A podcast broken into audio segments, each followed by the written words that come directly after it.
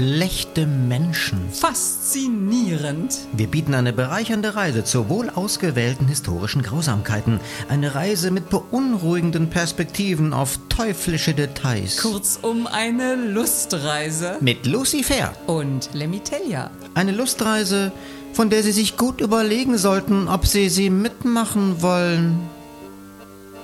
Herr Telja. Frau Fair. Haben wir heute wieder grausam schlechte Menschen? Ach, die gehen uns ja nicht aus. Heute erzählen wir sogar die Geschichte von zwei Tätern. Oh, weil es so viele schlechte Menschen gibt, dass wir uns nicht entscheiden konnten Nein. und dann in einer Folge wenigstens zwei auf einmal erledigen konnten? Ach, Sie wieder. Das hat selbstverständlich inhaltliche und dramaturgische Gründe. Ja, verständlich. verständlich. Weil die beiden parallel einfach viel mehr erzählen als die Summe ihrer Teile. Denn trotz aller Unterschiedlichkeit der beiden Täter und ihrer Taten Also der eine ein durchgedrehter psychopathischer Amokläufer, der andere ist in der Öffentlichkeit sogar verehrt worden. Bei allen Gegensätzen der beiden Fälle gibt es auch erstaunliche Parallelen. Also die Geschichte von Walter und Paul. Sehr gut, sehr gut. Also nämlich nicht Walter and Paul, sondern der eine Deutsch Walter, der andere Englisch bzw. amerikanisch Paul. Walter wurde 1921 geboren, Paul 1915. Walter beging seine Tat 1964 im Alter von 42 Jahren. Paul war 1945 bei seiner Tat 30 Jahre alt. Der eine, Walter, fuhr nicht weit von seinem Wohnort entfernt mit dem Fahrrad zur Tat. Dem Fahrer, das klingt jetzt eher gemütlich. Ja, also eher ähm, beschwerlich. Walter hatte einen großen Sack mit seinen Mordwerkzeugen dabei und musste den erstmal in einer Scheune dazwischen lagern, um die Sachen unbeobachtet sortieren und einsetzbar machen zu können. Also Paul dagegen hat auf der weiten Anreise zu seiner Tat Pfeife geraucht, um sich die Zeit zu vertreiben und hat dabei die Aussicht auf die Weiten des Pazifischen Ozeans genossen. Das klingt jetzt aber gemütlich. Äh, war's auch. Also jedenfalls äh, eher als bei Walter. Abgesehen von einem gewissen Risiko unmittelbar nach der Tat. Die Flucht war durchaus anspruchsvoll. Äh, Paul hat aber auch mehrere Mittäter zur Hilfe. Walter nicht. Beide Täter schritten morgens zur Tat, als Kinder in der Schule waren und Erwachsene bei der Arbeit. Das ist insofern wichtig, als dass beide Kinder töteten. Äh, Moment, also Walter tat das aber gezielt. Paul dagegen nahm die Tötung von Kindern nur wissentlich in Kauf. Ja, macht's das jetzt irgendwie besser? Weiß ich nicht, es ist einfach nur Fakt. Dafür hat Paul einen der Hauptgegenstände, die er für die Tat benutzte, nach seiner Mutter benannt. Also er hat den Namen seiner Mom sogar draufgeschrieben. Wenn's zynischer geht's kaum. Tatsache ist auch, beide Täter haben ihre Opfer verbrannt. Moment, Walter aber nicht alle. Einige der Opfer hat er nach dem Erlöschen seines Flammenwerfers erstochen. Mit einer selbst extra dafür angefertigten Lanze. Macht es das jetzt irgendwie besser? Definitiv nicht. Ist nur auch Fakt. Bei Paul waren auch nicht alle Opfer verbrannt. Die meisten waren eher quasi verzischt, in Sekundenbruchteilen verkocht, verdampft. Viele starben auch erst später, dafür aber deutlich qualvoller. Meine Güte. Man könnte vielleicht auch noch erwähnen, dass bei aller Unterschiedlichkeit beide Täter sehr geplant vorgingen. Ja, ja, das stimmt. Walter hat sich selbst einen Flammenwerfer gebaut. Auch die brennbare Flüssigkeit war eine Eigenmischung verschiedener Substanzen, darunter gebrauchtes Motoröl, Lackverdünner. Zum Bau der Lanze benutzt er einen angeschliffenen Dreikantschaber, den er auf einen Stab montierte. Gruselig. Und, und mehr noch, damit die Opfer nicht fliehen konnten und um zu verhindern, dass ihnen von außen geholfen wird, hat Walter die Tür des Tatortes mit einem genau passend gearbeiteten Keil verschlossen. Auf der Unterseite dieses Keils befanden sich Eisennägel, die sich im Boden verankern und so ein Lösen des Holzkeils von außen erschweren sollten. Perfide. Allerdings. Paul hat sich ebenfalls lange vorbereitet mit äh, allerlei Trainings. Es waren viele Mitwisser eingebunden und die Planung wurde so lange geheim gehalten wie irgend möglich. Aber äh, einen Türkeil brauchte er keinen. Nach seiner Tat gab es am Tatort eigentlich keine Türen mehr. Krass. Walter hat sich nach seiner Tat das Leben genommen, im Prinzip sogar während der Tat. Er hat Gift genommen, von dem er wusste, dass es ihn direkt im Anschluss an die Tat töten würde. Gewissensbisse. Ähm, Oder äh, wollte er sich der Verantwortlichkeit entziehen? äh, vielleicht beides. Es ist jedenfalls nicht überliefert. Wie sieht denn das bei Paul aus? Oh, da ist es überliefert, dass er gar keine Gewissensbisse hatte. Er hat nach seiner Tat zu Protokoll gegeben, dass er nie auch nur eine einzige schlaflose Nacht hatte wegen der Tat und ist fröhlich 92 Jahre alt geworden. Man hat ihn verehrt. Krass, ein Mann, der Frauen und Kinder getötet hat. Also nicht nur, auch Männer. Ja, aber wussten das denn alles die Leute, die ihn verehrt haben? Durchaus. Unfassbar. Wie war das bei Walter? Das Gegenteil. Gescheiterte Existenz, labiler Einzeltäter. Nach dem Krieg war er wegen Tuberkulose aus dem Polizeidienst entlassen worden. Ein Zusammenhang der Krankheit mit der Kriegsgefangenschaft wurde offiziell nicht anerkannt. Darüber stritt Walter jahrelang erregt und gekränkt mit Behörden. Eine Untersuchung bei einem Facharzt für Neurologie und Psychiatrie ergab als Diagnose einen schizophrenen Defektzustand und eine paranoide Entwicklung. Das ist tatsächlich das absolute Gegenteil von Paul. Der war eine frohe Natur. Ach, wie nett. Er war bei seinen Männern respektiert und auch beliebt, gerade wegen seines Humors. Er hat zum Beispiel mal zwei Offizierskollegen, die gerade an einem einsamen Strand mit ihren Geliebten beschäftigt waren, also auch nackt waren, dann heimlich die Uniformen geklaut. Deshalb mussten die beiden dann nackt zu ihrem Stützpunkt zurückkehren. Ein lustiger Mann als Mörder. Ein lustiger Mörder, ein Lustmörder. ja. Das klingt jetzt irgendwie, als sei Walter der menschlichere, gescheiterter Typ, der sich nach der Tat selbst getötet hat. Und Paul, der zynische, sorglose Spaßvogel. Nein, also von, von menschlicher kann überhaupt keine Rede sein. Walter hat seine zehn Opfer einzeln eigenhändig verbrannt und erstochen und er hat weiteren 20 Kindern und Frauen extrem schwere Verletzungen zugefügt. Hat Paul das eigentlich auch gemacht? Viele Opfer und eigenhändig getötet? Na, also so eigenhändig kann man nicht sagen. Das wäre vom Aufwand her ähm, eigentlich unmöglich, eine Belastung Eine für ihn Belastung? geworden. Also viele, viele schon. Paul hat zwischen 70 und 160.000 Menschen getötet und weitere Zehntausende schwer verletzt. Äh, wie jetzt zwischen 70 und 160.000? Weiß Paul nicht mal, wie viele Menschen er ermordet hat? Was ist das denn für einer? Ja, die Frage, welche Folgen genau seiner Tat zugerechnet werden können und welche nicht, ist bis heute nicht eindeutig beantwortbar. Äh, okay.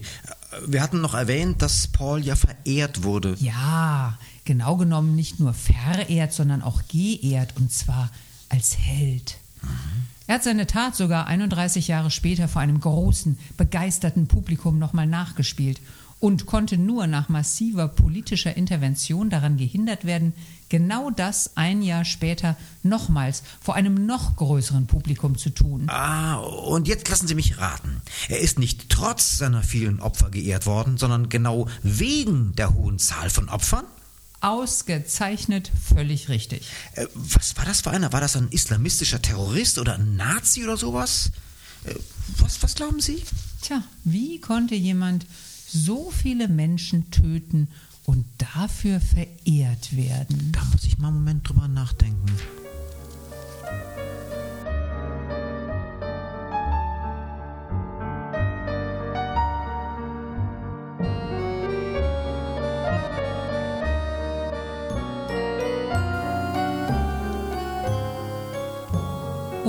Welche Taten geht es genau?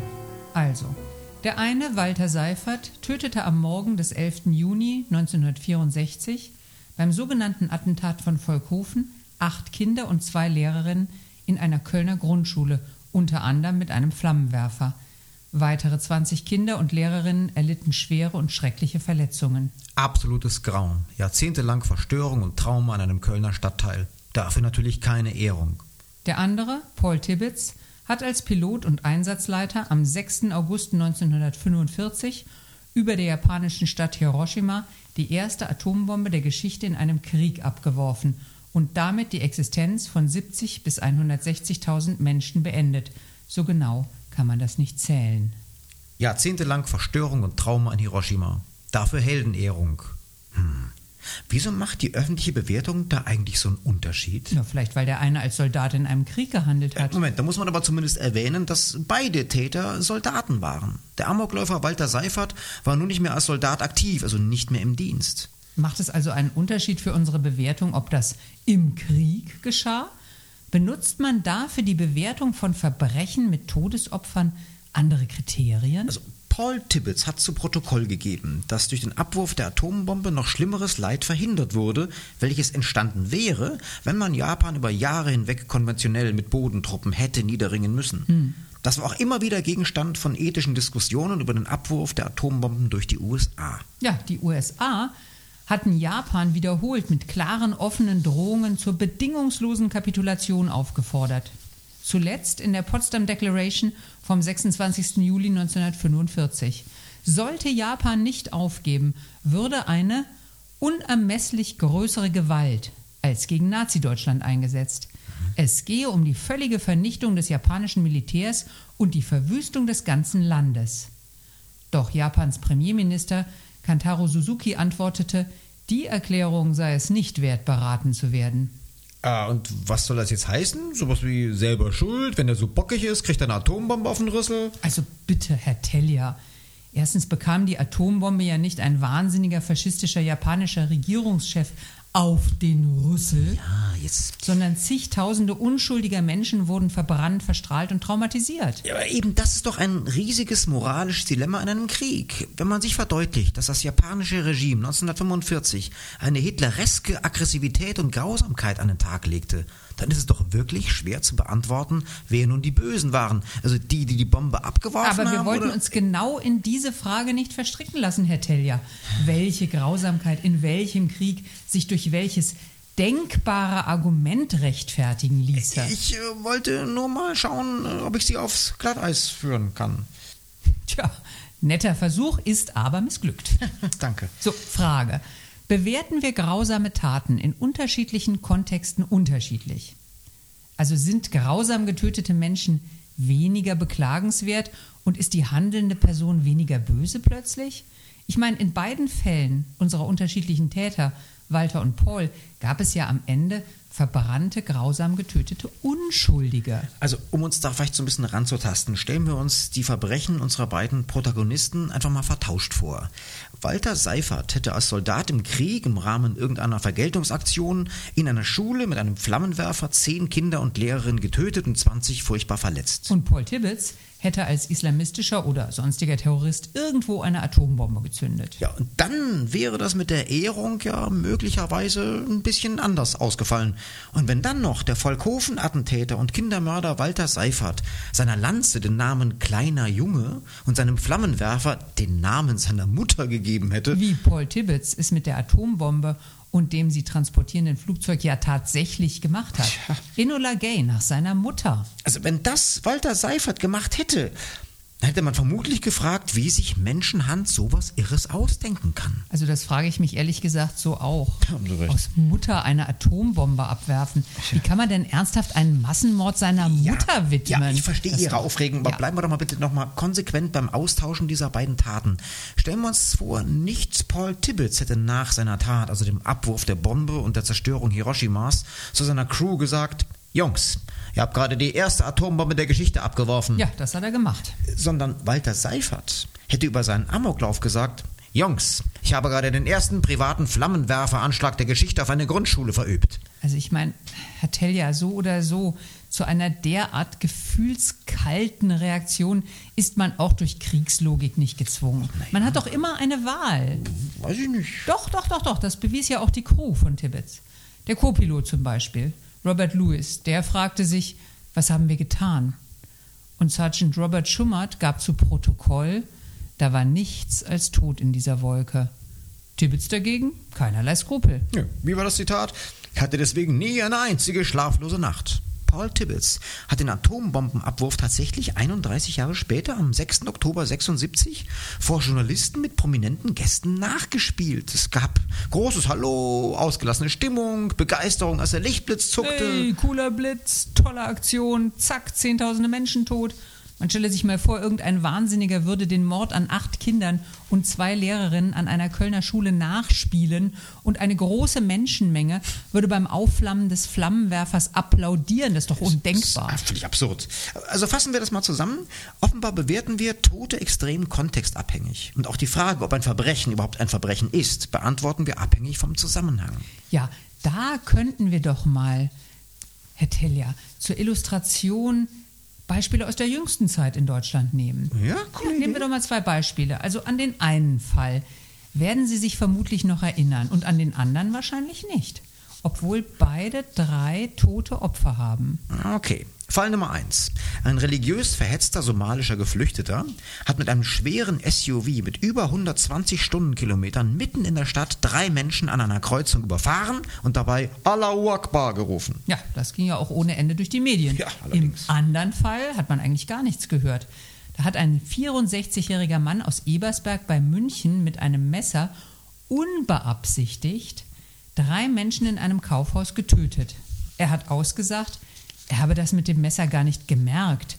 Die drei Leute seien ihm da quasi reingelaufen. Ja, und deswegen ist er ja auch konsequenterweise nur zu drei Jahren und neun Monaten wegen fahrlässiger Tötung verurteilt worden, weil die ihm ja quasi nur reingelaufen sind.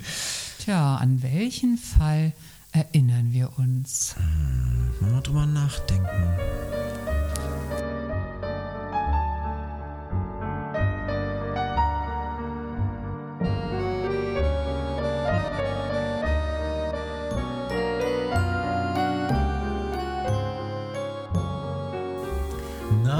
Erinnern wir uns? Also an einen Fall, an beide oder an gar keinen der beiden Fälle?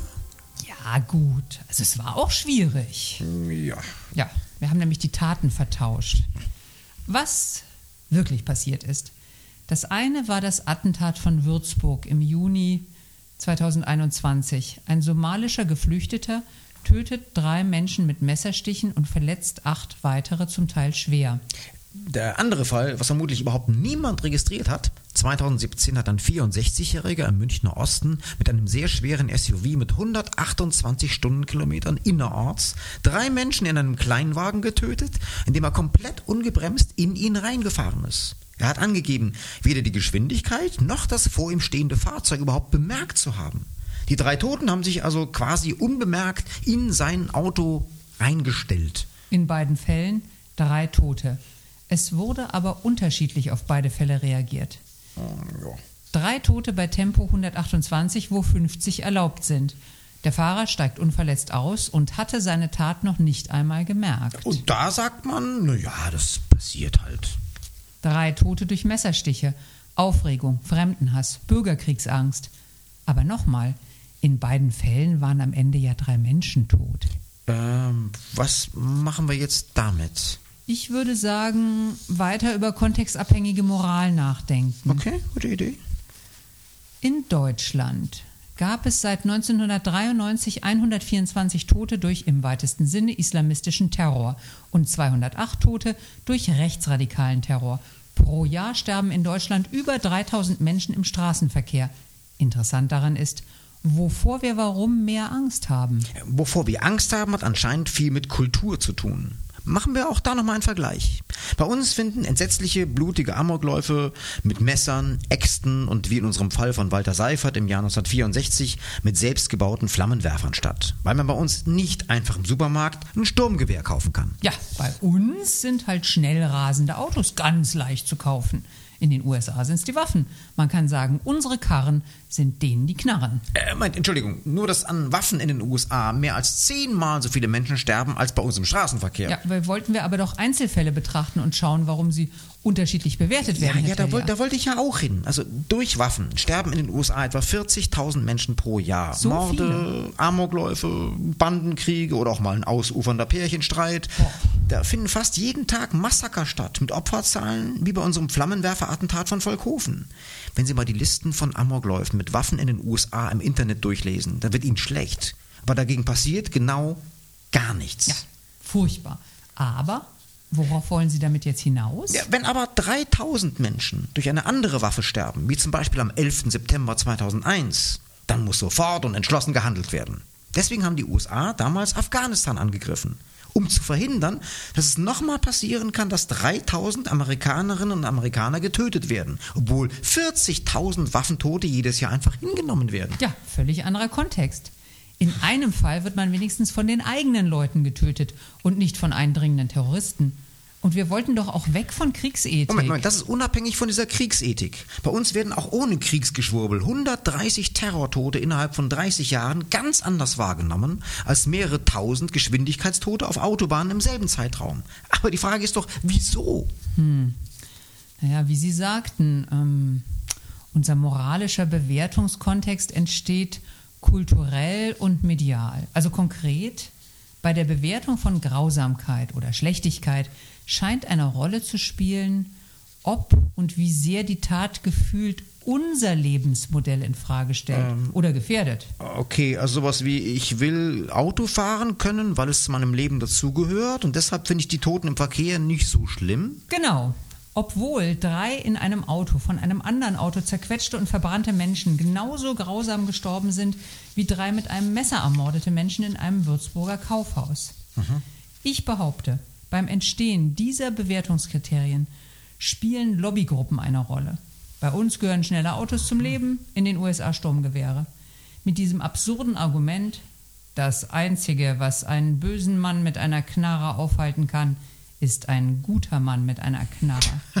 Genauso gut könnte man noch sagen, bei uns müssten gute Männer gar keine Knarre haben, weil die bösen Männer meistens selber keine haben weil man uns eben nicht Sturmgewehre bei Rewe Regional oder Smith Wessons Kaliber 357 im Montagsangebot bei Aldi kaufen kann. Ja, genau. Interessensgruppen und das Motiv, unser gewohntes Leben aufrechtzuerhalten, beeinflussen unsere moralischen Urteile das ist äh, vielleicht wirklich eine Erkenntnis, um damit den Bogen jetzt mal zu machen zu unseren Tätern Walter und Paul.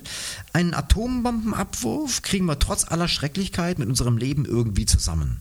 Schlimmes Regime beenden, noch mehr Tote verhindern, Kriegslogik, Hauptsache unsere Gesellschaft und unser Leben können weitergehen. Aber ein Einzeltäter mit einem Flammenwerfer bedroht mein Bild von Zusammenleben und Gesellschaft. Ja, und das sogar in den USA.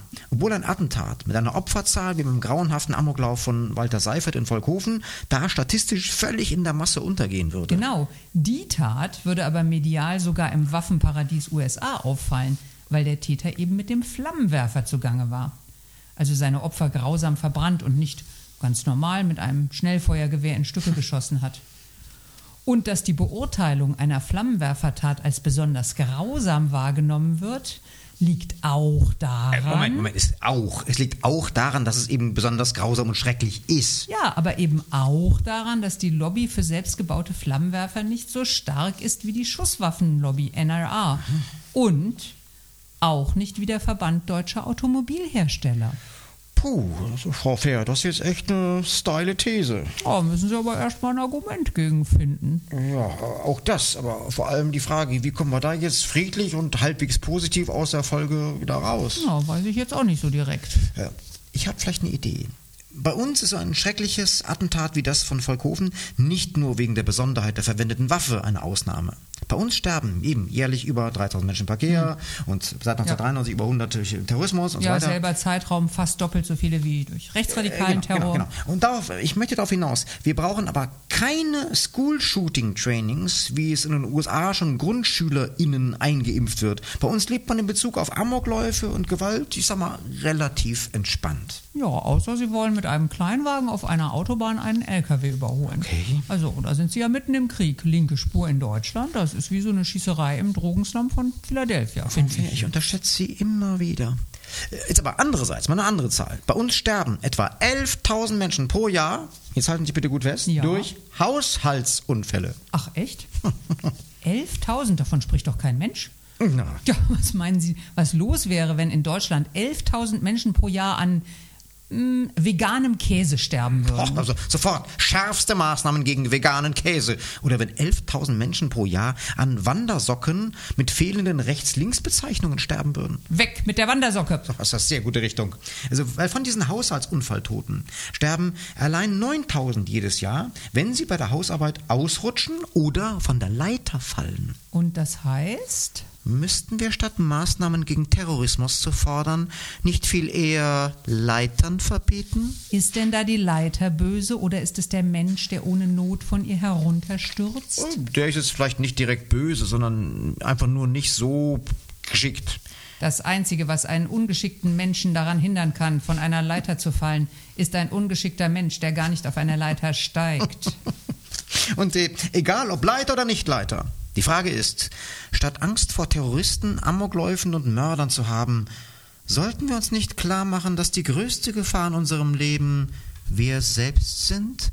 Denken Sie darüber mal nach, Frau Fair. Also, naja, Herr Tellier, ein bisschen hat man es ja auch in der Hand.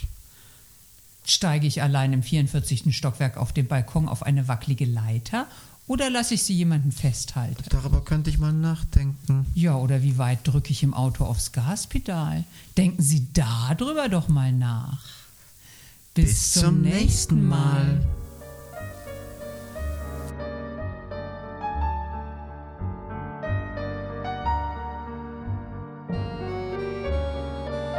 Beunruhigende Restgedanken noch.